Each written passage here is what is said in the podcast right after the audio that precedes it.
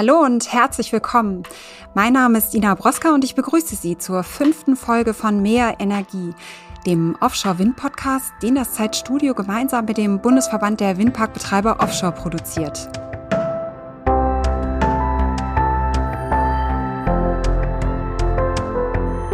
Ja, und heute befinden wir uns natürlich wieder auf hoher See, wo die Windräder kreisen, aber heute tauchen wir einmal ab in 30 Meter Tiefe in eine uns verborgene, aber doch sehr lebendige Unterwasserwelt. Die Nord- und Ostsee sind ein Lebensraum für unzählige Arten, angefangen von Phytoplankton, Austern, Muscheln, sogar Hummern und einer Vielzahl von Fischen.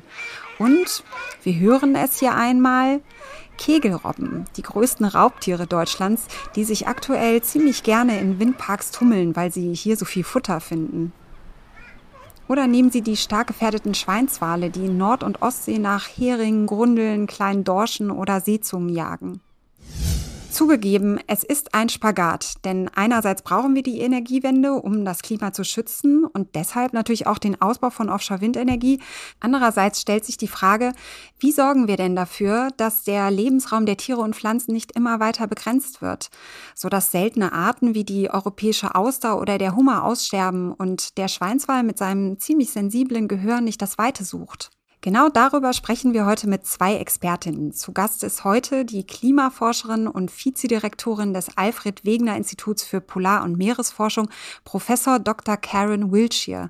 Sie unterstützt unter anderem Offshore-Unternehmen dabei, die Unterwasserwelt rund um Offshore-Windparks besser zu verstehen, damit sie wiederum Lösungen zum Erhalt dieser Lebensräume finden und in den Parks auch umsetzen. Außerdem begrüßen wir Irina Lucke, die Geschäftsführerin von Omexom Renewable Energies Offshore die Offshore-Windparks nicht nur plant, baut oder betreibt, sondern die hier mit ihren Teams auch technische Lösungen entwickelt, um das Ökosystem zu schützen. Ja, Frau Wiltshire, Frau Lucke, herzlich willkommen. Wir freuen uns, dass Sie beide heute unsere Gäste sind. Ja, herzlichen Dank für die Einladung. Ja, ich darf mich auch bedanken, freue mich auch, dass ich dabei sein darf. Und wir sind heute, in dieser Folge sind wir übrigens zu viert. Heute unterstützt mich nämlich Lena Botter. Sie ist die Kommunikationsmanagerin des Bundesverbands für Offshore-Windenergie. Hallo Lena. Hallo zusammen, ich freue mich auch dabei zu sein. Lena, du bist heute meine Co-Moderatorin, denn du kommst gebürtig von Helgoland und du kennst äh, Karen Wilshire persönlich und bist äh, natürlich mit den Windparks und vor allem mit den Tieren äh, im Meer und in der Nordsee äh, sehr vertraut. Du bist ja da groß geworden. Deshalb springst du hier sozusagen mit ins Boot. Herzlich willkommen. Frau Wilshire, Frau Lucke, äh, wir haben mit Ihnen beiden einmal die Meeresbiologin auf der einen Seite und die Offshore-Windpark-Managerin auf der anderen Seite. Und viele Hörer denken jetzt vielleicht, wir haben ja hier zwei Lager. Lager. Und tatsächlich verfolgen sie aber sehr ähnliche Ziele, nämlich unsere Umwelt und Artenvielfalt langfristig vor den Folgen des Klimawandels zu schützen. Erzählen Sie mal, Frau Lucke, wie profitieren Sie von dem Wissen von Frau Wiltshire? Oh, ganz kurz und knapp zusammengefasst, zu wenig. Viel zu wenig. ähm, und ich be begleite hier die, in, zumindest in Deutschland, die Offshore-Branche sozusagen von Tag eins. Ich bin jetzt seit 2006 dabei, durfte bei dem allerersten deutschen Windpark Alpha Ventus mitwirken. Und das ist jetzt über 16 Jahre her und eigentlich wussten wir ganz wenig. Es gab natürlich Austausch mit der Wissenschaft, ähm, aber auch mit den, mit den Inselbewohnern. Ähm, nur Fakt ist, wir hatten Auflagen, die gibt es heute noch, wie zum Beispiel das Rammen von Fundamenten. Da mussten gewisse Werte in gewissen Abständen eingehalten werden. Ähm, so, und bis heute gibt es eigentlich die gleichen Auflagen, vielleicht etwas modifiziert, aber ob die, diese Werte, die wir einhalten müssen, ob die Beobachtung, Beobachtungsmethoden für Zugvögel und so weiter, ob die alle wirklich noch so stimmen ähm, oder ob die Werte geringer oder höher sein müssten, das wissen wir ähm, nicht wirklich genau. Ähm, und ich merke auch häufig, wenn wir selber draußen offshore sind, dass wir Dinge beobachten, ähm, wie zum Beispiel unter den großen Umspannwerken sind riesige Makrelenschwämme. Es ist so beeindruckend, das zu beobachten. Aber ich wüsste jetzt keine Studie, die sich damit länger beschäftigt. Wie ist eigentlich das Verhalten von Fischen in den Windparks selber? Ähm, von daher würde ich mir sehr ähm, sehr wünschen, dass wir diese vielen spannenden Fragen und den großen Wissensfundus, gerade von der, äh, von der Wissenschaft, äh, viel stärker in den sachlichen Austausch bringen könnten ähm, und gegenseitig auch davon lernen könnten. Und das Natürlich ganz besonders ähm, vor, vor dem Hintergrund der, des anstehenden stärkeren Ausbaus von Offshore-Wind und der gemeinsamen Nutzung des Meeresraums. Also da gibt es eine ganze Menge gemeinsam zu tun. Ja, man muss ja auch sagen, dass sie halt ja in einen Bereich vorgedrungen sind, der war ja völlig neu. Also dass, dass man plötzlich Windparks im, in der Nordsee und in der Ostsee errichtet hat. Die haben ja ein neues Feld betreten. Wie sind Sie denn da am Anfang vor, vorgegangen? Ähm, also man muss schon sagen, wenn Sie die Unterwasseraufnahmen sehen vor dem ersten Windpark Alpha Ventus und heute, ähm, das sind riesige Unterschiede. Und das äh, kann man kritisch sehen, weil auf einmal sind dort Habitate entstanden, die es vorher nicht gab. Aber vorher war dort ähm, viel, viel Sand, ähm, viel Wasser und ganz wenig Bewegung. Da waren Meeressterne und ein, zwei Fische.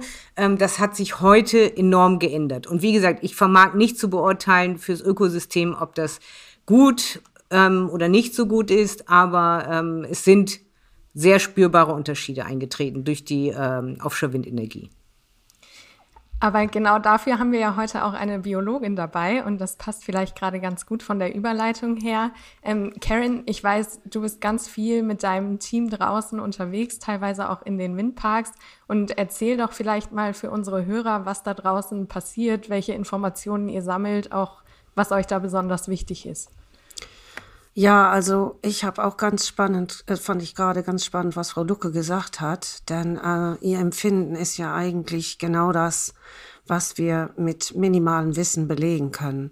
Ähm, und obwohl wir jetzt schon ja an der Biologischen Anstalt Helgoland zum Beispiel seit 1873 Daten für die Nordsee haben, ähm, muss man schon sagen, dass man noch lange nicht die Funktion äh, des Ökosystems Nordsee annähernd verstehen kann.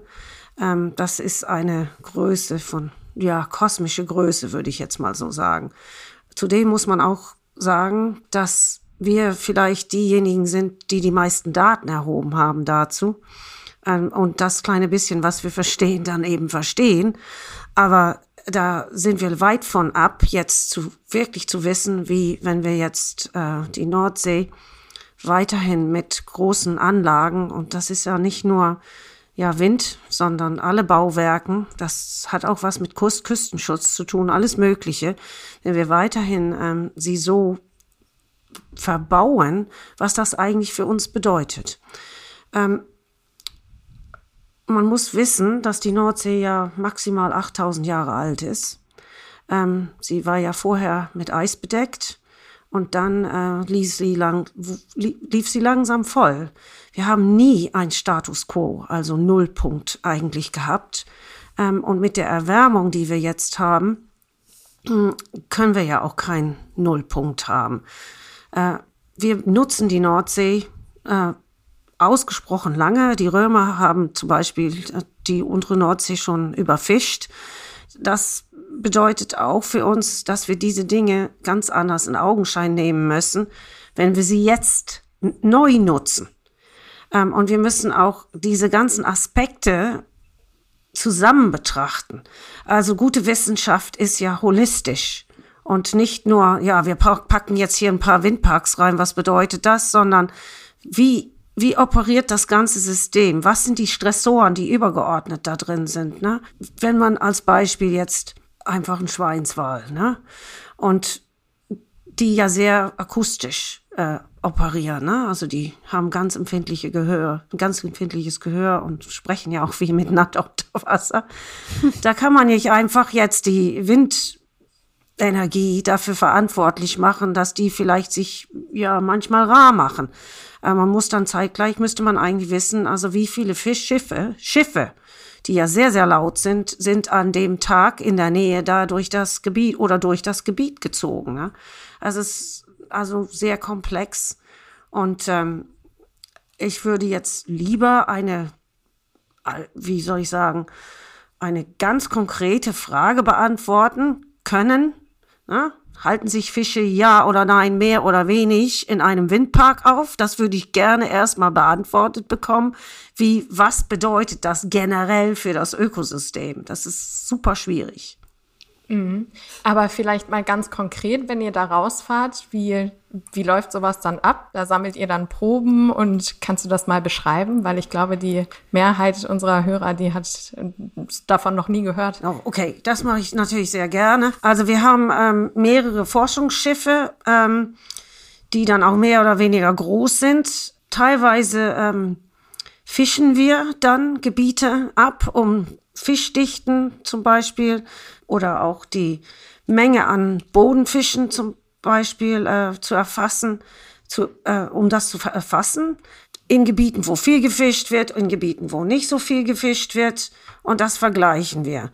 Teilweise nehmen wir Wasserproben und schauen uns dann den Zustand des Gewässers an einigen Stellen sogar jeden Tag an. Ne? Also vor Helgoland haben wir ja die längste Zeitreihe der Welt mit der gesamten Kleinbiologie drin. Das ist jeden Tag.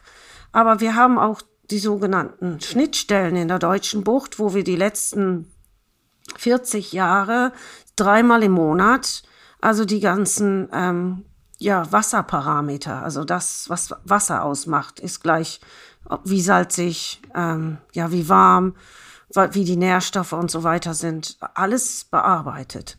Äh, und das ist normalerweise ja per Schiff dann. Und fahrt ihr da auch richtig in die Parks mal rein oder eher so in der Umgebung? Wir machen beides. Äh, man braucht ja Genehmigung und Kooperationsverträge, wenn man in die Parks reinfahren ähm, möchte. Äh, das ist ein Teil von unseren Interessen. Das muss es auch sein. Wir, wir operieren ja auch neutral. Wir arbeiten sehr gerne mit den Windparkbetreibern auch zusammen.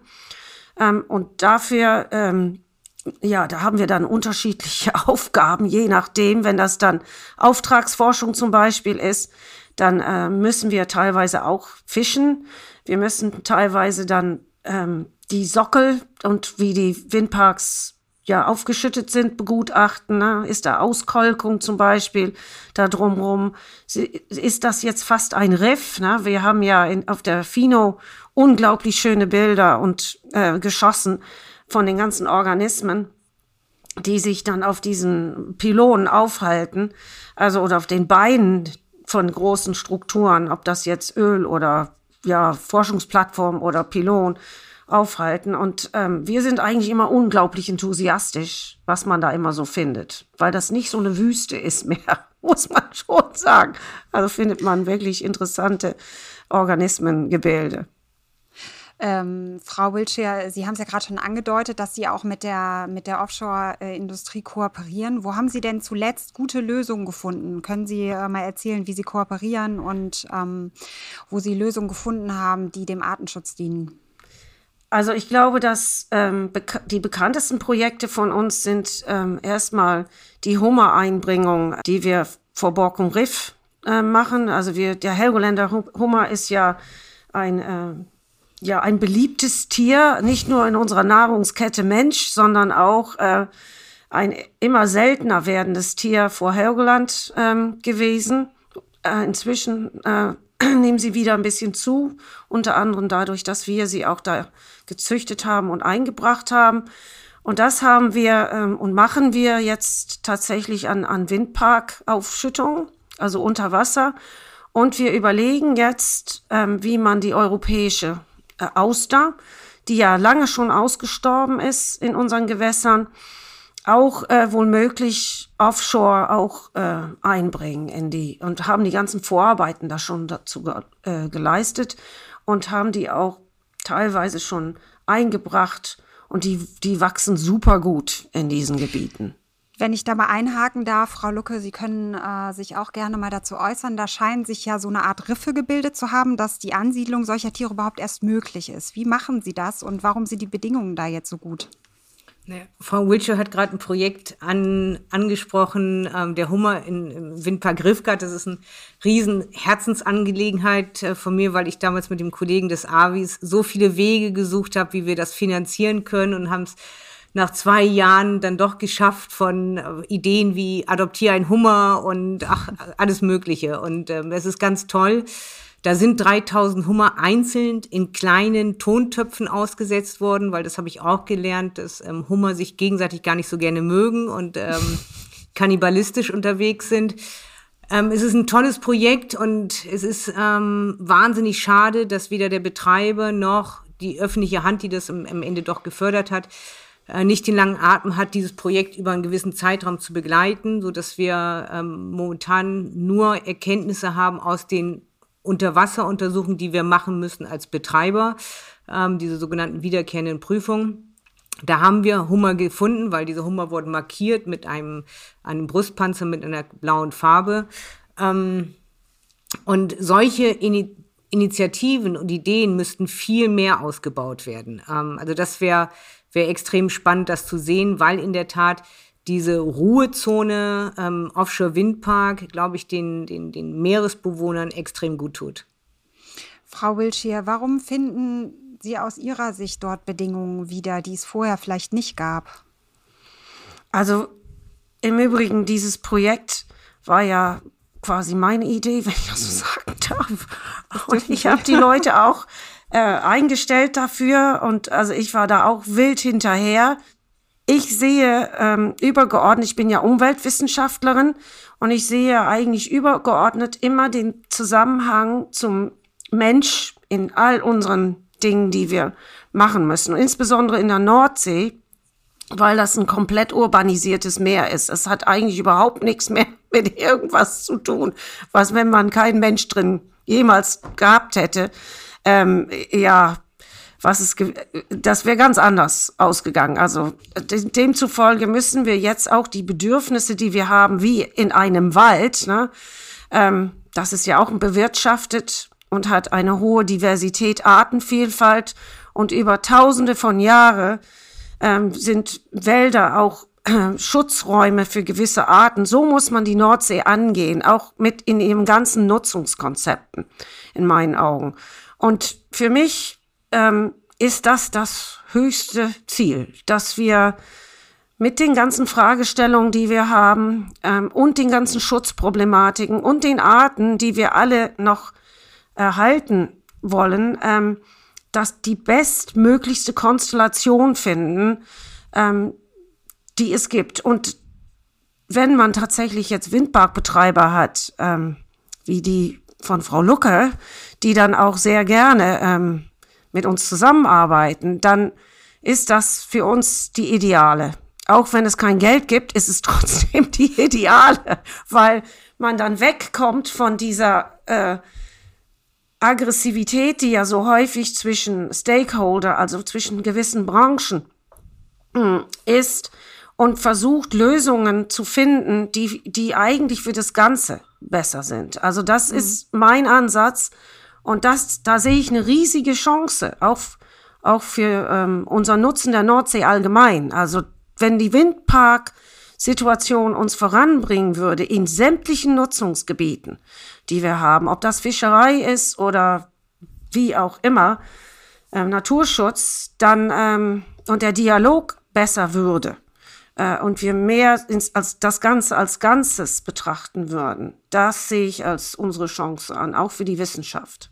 Mhm. Mit dem Dialog fangen wir ja hier an. Das ist ja schon mal gut, dass Sie beide zusammensitzen und uns über Ihre Arbeit erzählen. Ich habe mal eine Frage, weil für Menschen, die nicht von der Nord- oder Ostsee kommen, ist das völlig unverständlich. Die gucken aufs Wasser und denken, da ist nicht mehr als ein, als ein paar Fischerboote und ein paar Tanker. Tatsächlich gibt es aber eine wahnsinnige Konkurrenz in der Nord- und Ostsee. Können Sie das einmal erzählen, Frau Lucke? Äh, Sie sind ja sozusagen ziemlich zum Schluss dazugekommen mit den Windparks. Wer, wie ist die Nordsee aufgeteilt oder die Ostsee? Ah, in der Tat, also es ist bei weitem nicht so ruhig, wie viele glauben würden. Ähm, also nichts mit dem idyllischen, da ist nur ein Segler am Horizont. Nein, wir haben natürlich die Fischer, wir haben die Rohstoffgewinnung wie Erdöl und Gas, wir haben die Marine. Ähm, also tatsächlich, man unterschätzt immer, wie viel Übungsgebiete die Marine sich da ausbedingt und wo dann irgendwelche U-Boote rumschwimmen. Ähm, dann ist die Wissenschaft da und natürlich, wie Sie zu Recht sagen, zuletzt kam die Offshore-Energie dazu. In der Tat, ich glaube, wir haben, wenn ich über Offshore-Wind reden kann, dann, ähm, ich glaube, keine Aggressivität, aber schon ein sehr angespanntes Verhältnis mit der, mit der Fischindustrie oder mit, den, mit der Fischerei. Ähm, denn wie ich schon erwähnt habe, also es ist ein Rückzugsgebiet für, für die Fische. Ähm, und wir beobachten halt ab und an, dass Fischerboote sich, ich will mal sagen, still und heimlich in die Windparks begeben. Wir sehen das natürlich in unserer Überwachungszentrale, ähm, weil die äh, Schiffe ja auch ein Signal aussenden. Wir können da nicht viel machen. Wir können sie über Funk höflich bitten, ähm, den Windpark wieder zu verlassen. Ähm, und äh, insgesamt haben wir diese Sicherheitszone 500 Meter um, die, um den Windpark herum.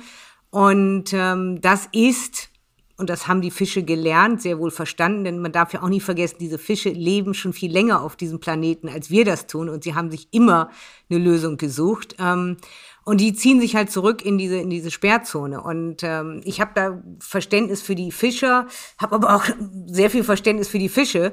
Also hier haben wir natürlich einen Nutzungskonflikt, den wir lösen müssen. Und da würde ich mir ähnlich wie Frau Wiltshire es angesprochen hat, einen viel größeren Dialog von beiden Seiten, das betrifft die Offshore-Windenergie genauso wie die Fischerei, wünschen, dass wir ähm, vielleicht auch gucken, wie die Nachbarländer in Europa es machen, ähm, wie kriegen wir den Konflikt hin. Ich bin schon dankbar, dass wir nicht diesen Konflikt haben wie in Frankreich mit der Offshore-Windenergie. Ähm, dort werden wirklich Errichterschiffe gekapert und ähm, also das sind wirklich Ausschreitungen. Ähm, da sind wir in Deutschland ganz weit von weg und das ist auch super. Ähm, aber trotzdem, wir, wir, wir laufen da auf Konflikte zu, die wir am besten jetzt frühzeitig, ähm, gerade bei dem wirklich deutlich größeren Ausbau, der geplant ist, äh, in den Griff kriegen müssen. Ähm, und da müssen wir auch äh, versuchen, gegenseitiges Verständnis zu erzeugen. Aber ich will auch nicht verhehlen, dass ich äh, mir sehr sicher bin, dass die Lösung, die wir finden werden, äh, nicht allen schmecken wird. Da, ähm, das ist einfach vor dem Hintergrund, wir müssen Prioritäten setzen, wir müssen was fürs Klima tun. Äh, und da ist natürlich auch das Thema Energiewende ähm, inbegriffen. Also ähm, das, wird, das wird ein längerer Weg werden und da hoffe ich auf ganz viel Zuhören, Diplomatie und Entgegenkommen. Ja, jetzt sind wir eigentlich in der Debatte ja schon voll drin. Deshalb äh, vielleicht noch mal an Karen, wenn du jetzt so an die Herausforderungen der Zeit denkst und äh, die starke Nutzung oder auch Übernutzung der Meere. Wir haben es jetzt gerade gehört, wer schon alles da mitspielt. Äh, wie könnte denn so ein Ansatz aussehen? Oder habt ihr da eine Idee, wie sich das Ganze auflösen ließe? Ja, das ist ja eine äh, hochgradig ähm, äh, multi gefächerte äh, Problematik. Auch die ähm, Dialoge, die da entstehen, die sind ja äh, alles von ähm, wirtschaftlich geprägt bis hindurch zu rein kulturell und emotional gelagert. Also man muss auch verstehen, dass Menschen auf Rechte pochen, weil sie seit Jahrhunderten irgendwelche Dinge zum Beispiel machen. Ähm, und man muss auch verstehen, dass ein Naturschützer per se immer äh, alle anderen in dem Gebiet als komplett suspekt empfindet. Egal, ob er sagt, also oder sie sagt, also ich finde ja Fische ganz nett. Äh, das muss man einfach grundsätzlich äh, verstehen, dass wir hier mit anderem Gedanken und emotionalem Gut umgehen und der und nicht eins und nicht das andere hat mehr oder weniger Recht in so einem Dialog. Das ist super, super wichtig, weil wir ja hier mit Menschen zu tun haben, die ja ihre Sichtweise verfechten in den Momenten. Also übergeordnet ist die Gesetzesgebung im Übrigen ziemlich interessant, weil Naturschutz natürlich irgendwo nach äh, menschlichem Gut und Schutz und Schifffahrtswege aufhalten und so weiter relativ weit hinten ist. Ähm, aber äh, das macht das natürlich auch nicht einfacher. Ähm, und dann hat man noch vielleicht 200 Wissenschaftler, die überhaupt eine Ahnung haben von dieser Thematik, äh, Küste und Schelfmeer in Deutschland. Das ist richtig schwierig. Und die müssen einen neutralen Standpunkt gemeinsam vertreten. Und das Erste, was wir jetzt machen werden, ist, die Wissenschaft zu organisieren, damit wir nicht zwischen, ich sage immer, die reibenden Toastscheiben, die, die Marmelade zur Marmelade gerieben werden und dann noch irgendwie wieder eine kittende Funktion äh, ausrichten müssen. Also wir werden unseren eigenen Dialog jetzt mit Experten ähm, zu gewissen Themen unterfüttern. Das machen wir in der Konsortium, im Konsortium Deutscher Meeresforschung. Da haben wir tatsächlich einen Multi-Use-wissenschaftlichen Gruppe ähm, etabliert, weil wir nicht mehr, wir können eigentlich vor Anfragen uns auch gar nicht mehr retten im Moment. Und wir müssen unsere Kräfte schlau bündeln und schlau in die verschiedenen ja, Ministerien, die da auch für zuständig sind, da sind ja etliche, äh, Interessen, auch auf der, auf der Regierungsebene, sage ich jetzt mal so. Und wir können uns zuerst so organisieren in der Hoffnung, dass man da auch mit anderen Dialogansätzen, die es auch wissenschaftlich im Übrigen gibt, ähm, äh, für gewisse terrestrische, also Landprobleme, ähm, dann vielleicht Anstöße gibt, wie man da besser miteinander kommunizieren kann, wie man ähm, diese emotional gegenüber diese wirtschaftliche Lage irgendwie besser auseinandertüftelt und ja, die, die inneren Rechte, die jeder dann so meint und zu haben, auch besser berücksichtigen kann, ähm, so dass also man ein bisschen mehr Verständnis füreinander ähm, aufbringt, da, weil es um das Ganze geht. Es geht echt nicht mehr um eine Sache. Es geht um das Ganze. Wir müssen so eine Art Aquawirtschaft ist gleich Forstwirtschaft in der Nordsee ähm, ja, anfangen zu betreiben. Für diesen Podcast arbeitet der BWO mit dem Energiekonzern und gleichzeitig nachhaltigsten Unternehmen der Welt Örste zusammen und wird außerdem von den Unternehmen RWE und WindMW unterstützt. Ja, es ist ja auch interessant, dass da ausgerechnet Naturschutz und Umweltschutz eigentlich immer so die zwei Hauptthemen sind, die da so in den Vordergrund gestellt werden, während aber ja so viele andere Akteure mit dabei sind. Und äh, wir ja im Grunde dann doch alle ein ähnliches Ziel haben mit dem langfristigen Artenschutz, der ja aus dem Umweltschutz dann automatisch auch irgendwo resultiert. Aber du hast gerade ein Stichwort genannt, Multi-Use. Ich glaube, dazu kann Frau Lucke uns auch noch ein bisschen was erzählen, weil das ist nämlich auch für die Branche, glaube ich, gerade ein ganz großes Thema, wie sich diese Konflikte da auflösen lassen. Ja, das ist ein sehr großes Thema, das, äh, das ist völlig richtig. Und wir sind da nach meiner Wahrnehmung in Deutschland noch sehr, sehr am Anfang. Ähm, das zeigt sich momentan eher an der, an der geplanten Flächenausweisung. Ähm, wir wollen in der nächsten Dekade ähm, 40 Gigawatt Offshore-Wind haben. Wir haben heute äh, knapp 8 Gigawatt, also und das in einer Zeit von 2010 bis 2021. Das heißt, ähm, da steht ein enormes Pensum und Ausbaukapazitäten vor uns. Ähm, und dann müssen wir gemeinsam mit der Genehmigungsbehörde, das ist hier das Bundesamt für Seeschifffahrt und Hydrographie, natürlich sehr genau gucken, welche Flächen ähm, eignen sich für Offshore-Wind und wo liegen diese Flächen. Ähm, und es äh, wäre vermessen von der Offshore-Industrie zu sagen, schwupp, jetzt sind wir da, macht mal alle Platz. Ähm, das wird nicht funktionieren. Also müssen wir mit den interessierten Parteien wie Marine, wie die ähm, ähm, Fischerei, wie die Schifffahrt irgendwie Lösung finden, diese Nutzungskonflikte aufzulösen. So, und deswegen müssen alle irgendwie so ein bisschen ähm, aufeinander zugehen und Kompromissbereitschaft zeigen.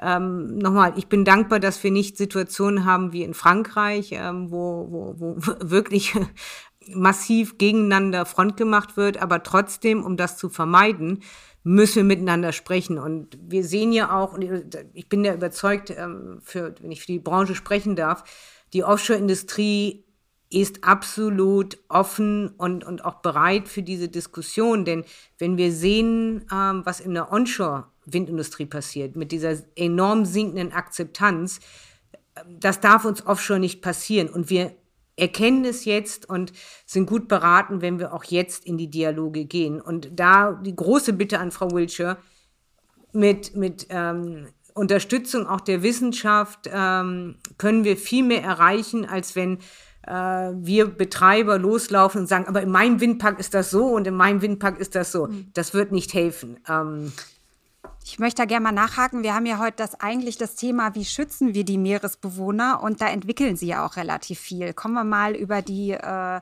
technischen Lösungen, die äh, ja auch Omexom äh, entwickelt. Woran haben Sie gearbeitet und was setzen Sie ein? Erzählen Sie mal, Frau Lucke. Ähm, das sind mannigfaltige Lösungen. Also es geht los davon, dass wir eben sehr genau schauen, welche Stoffe, Materialien wir nutzen. Ähm, ähm, dass wir möglichst wenig bis gar keine wassergefährdenden Stoffe einsetzen. Das ist die, der Korrosionsschutz, der, also dieser Rostschutz, der sich an den Gründungsstrukturen befindet.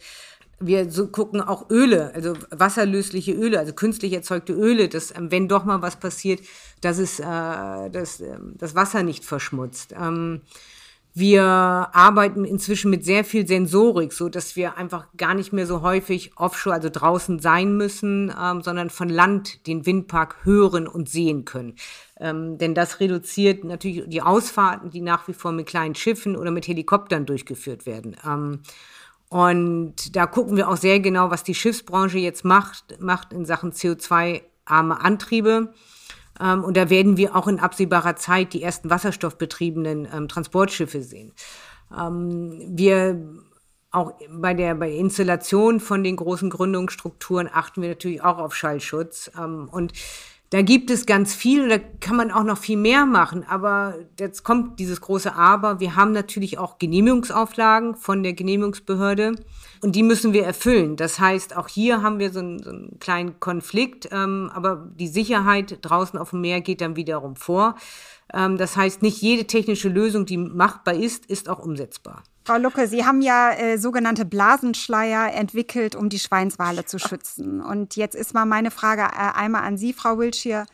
Äh, gibt es denn noch, sind die stark gefährdet, die äh, Schweinswale? Und äh, wie hilft dieser Blasenschleier, die Tiere zu schützen? Ich habe gelesen, die haben ja ein sehr sensibles Gehör und kommunizieren mit Schall. Ich könnte mir vorstellen, wenn da so ein Pfahl in den Boden gerammt wird, ist das purer Stress für die Tiere. Also das ist ja genau der Grund, warum man diese Blasenschleier äh, entwickelt hat, um ähm, ja den Lärm einzukesseln. So muss man das formulieren. Also wenn man in einem, einem Windpark auch taucht, dann ist die Kommunikation unter Wasser zwischen den Tauchern äußerst erschwert, weil die Lärm, der Lärmtransport von oben nach unten durch die Drehmomente dieser großen Rotoren ist ja relativ hoch. Ähm, und das sind so Dinge, wir wissen eigentlich gar nicht, was das für eine Auswirkung auf Organismen hat. Und nicht nur ähm, Schweinswale, sondern tatsächlich haben wir angefangen, die Auswirkungen auf Krebstiere zum Beispiel auch zu bearbeiten. Aber dann muss man sich das doch noch mal vielleicht eine Rückwärtsrolle machen. Wie machen Vögel das an der Autobahn? Wie kommunizieren die äh, miteinander? Ne? Die über, die schreien einfach. Also alle Tiere, die irgendwie in Lärmgebieten äh, sich aufhalten, die fangen an, wir Menschen auch im Übrigen, fangen dann auch an, also äh, andere Tonlagen zu benutzen, ähm, äh, anders zu kommunizieren. Die sind auch sehr versatil diesbezüglich. Allerdings ähm, ist das Versatilste dann auch eigentlich abzuhauen. Ne? Also, ähm, und wenn dein, das kostet Energie.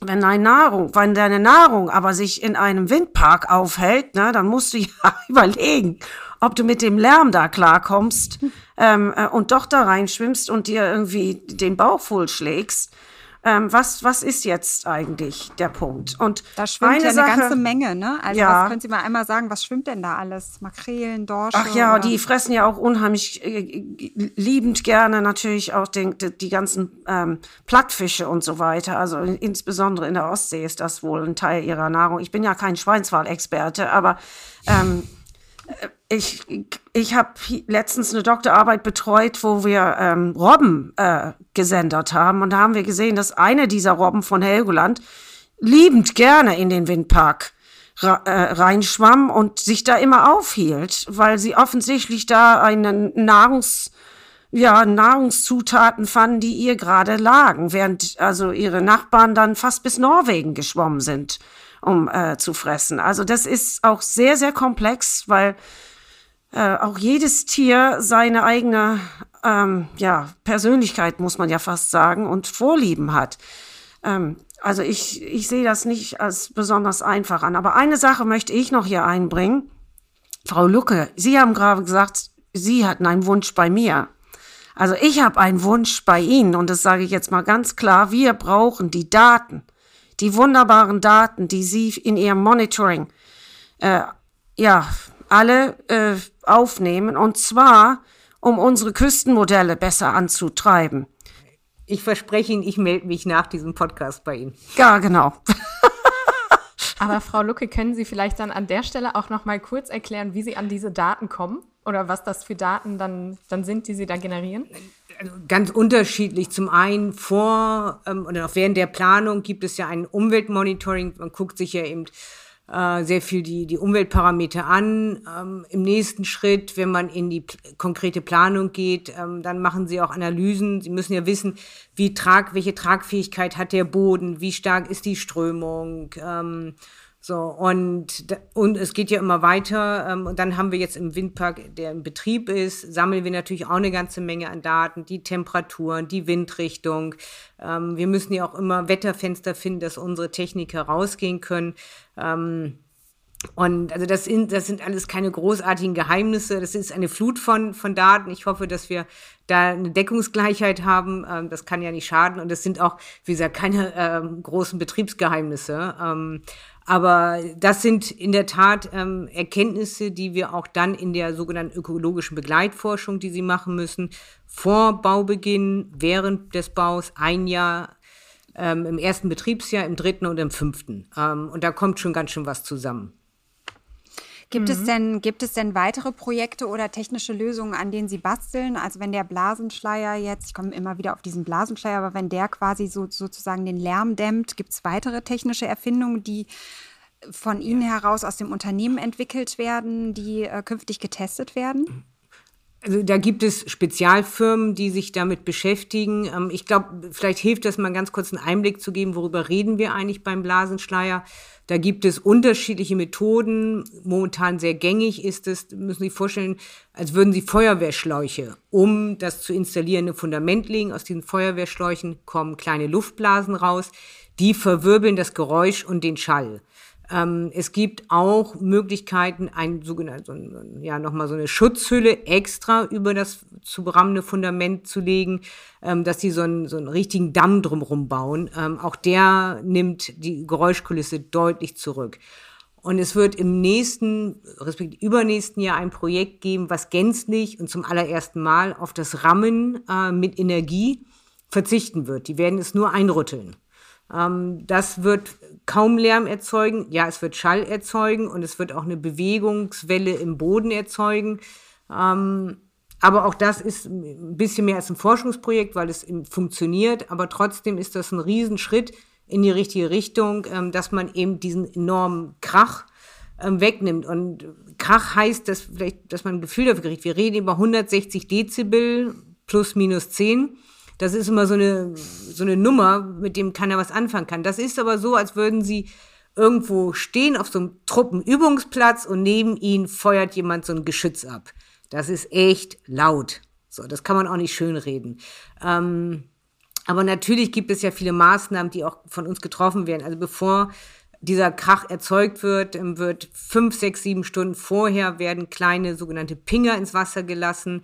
Die werden immer lauter mit der Zeit, so dass die Fische, die, die Robben und die Schweinswale das ähm, wahrnehmen, dass hier ein störendes Geräusch ist und die verlassen das Gebiet. Ähm, ich darf nur eine Anekdote erzählen, als wir Riffgard gebaut haben, das ist in 15 ähm, Kilometer vor Borkum, da gibt's eine ganz große Sandbank, da liegen ganz viele Kegelrobben ähm, und die haben wir beobachtet mit dem Fernglas, ähm, die kennen ja auch die Menschen und sind nicht ganz so scheu, die haben nicht mal gezuckt, als es losging. Ähm, also will nur sagen, bitte unterschätzt die Tierwelt nicht, die haben sich viel besser an, an, an ihr Leben angepasst, als wir das bisher getan haben.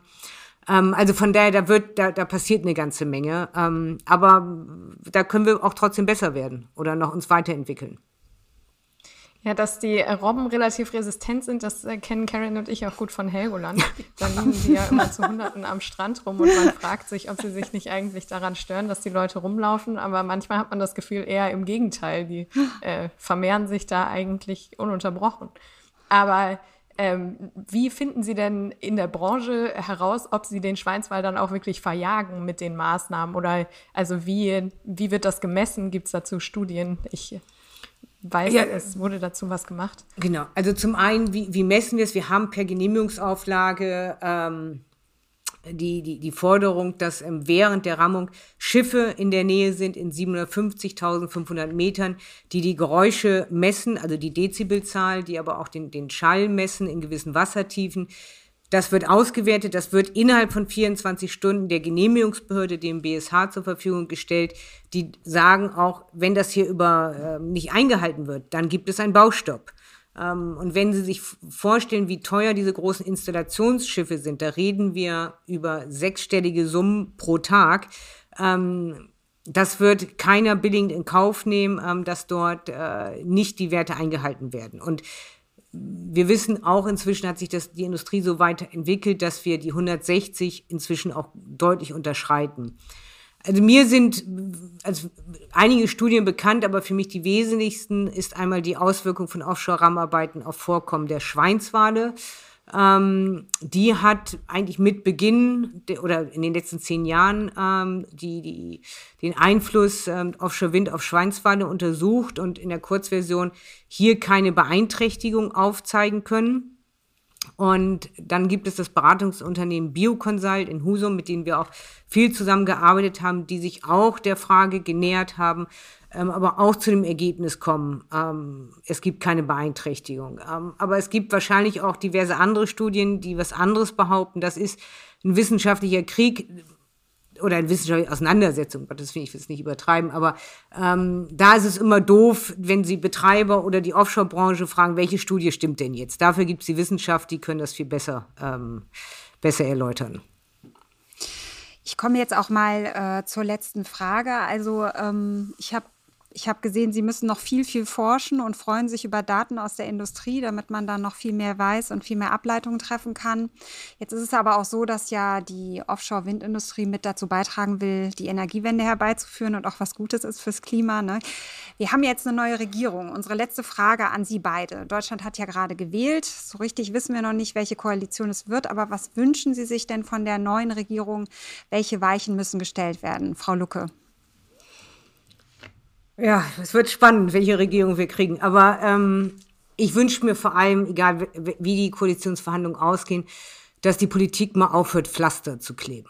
Ähm, mal müssen wir an unserer Ernährung arbeiten, mal an unserem Reiseverhalten und mal an dem individuellen Energieverbrauch. Ähm, das ist, wie gesagt, ist ein Flickenteppich und da wird irgendwie, salopp gesagt, irgendwie immer wieder eine neue Sau durchs Dorf gejagt. Ähm, ich bin fest davon überzeugt, dass wir ähm, unsere Ziele rückwärts planen. Wir haben ein Ziel. Wir wollen 2045 klimaneutral sein. Wir müssen 2045 klimaneutral sein. Also bitte festlegen, was muss ich 2040 erreicht haben, was 2030, was 2025. Denn wir können nicht immer nach vorne laufen und sagen, ups, das Ziel haben wir jetzt gerade nicht geschafft, aber ach, komm, das hole ich nächstes Jahr wieder auf.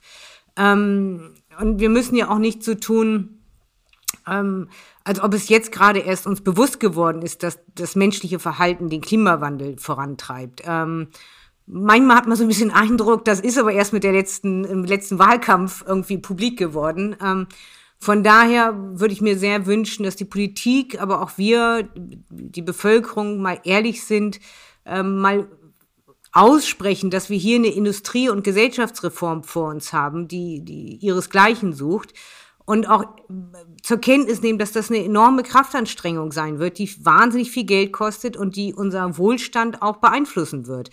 Ähm, und ich bin eine sehr optimistische, aber dennoch klassische Ingenieurin, ähm, die eigentlich immer einen Plan B hat. Aber in diesem Fall kann ich Ihnen sagen, gibt es keinen Plan B. Von daher, ich bitte um ein Gesamtkonzept. Frau Wiltshire? Ja, also ich habe eigentlich nur einen Wunsch und das ist, dass der Dialog ein bisschen professioneller abläuft und vor allen Dingen in den Ministerien, die für die, die, die diversen ähm, ja, Interessen der Nordsee insbesondere ähm, ja, das alles vorantreiben. Denn ähm, wir sind nur ein paar Wissenschaftler, die furchtbar viele Fragen beantworten müssen.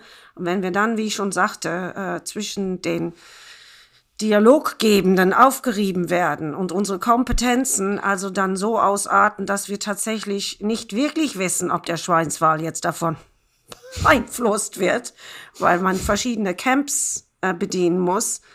Ähm, das, das finde ich äußerst unglücklich und wir werden dann auch das, was Frau Lucke sagt, unsere Ziele nicht annähernd erreichen, wenn wir einfach nur immer in einer sehr schwerfälligen Diskussion sitzen ähm, und keine wirklich lösenden Argumente ähm, äh, herbeiführen. Also mehr Dialog, besser gerichtet, weniger äh, konfliktträchtig vielleicht.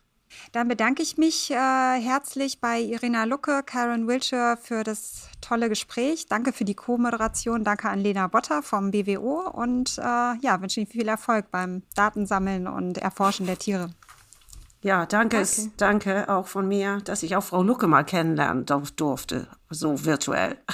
Ja, ich habe mich auch so bedankt. Hat viel Spaß gemacht. Ja. Äh, und ich sage Ihnen zu, Frau Wiltshire, ich melde mich, da finden wir bestimmt eine Lösung. Ja, und wenn Sie nun neugierig geworden sind auf das Thema Offshore-Energie, dann freuen Sie sich jetzt schon auf die nächste Folge. Da blicken wir einmal über Europa hinaus nach Taiwan, China oder in die USA und schauen, wie entstehen eigentlich dort Offshore-Windparks und wie werden diese betrieben? Was sind dort die Herausforderungen? Mein Name ist Ina Broska und ich bedanke mich fürs Zuhören und sage Tschüss, bis zum nächsten Mal.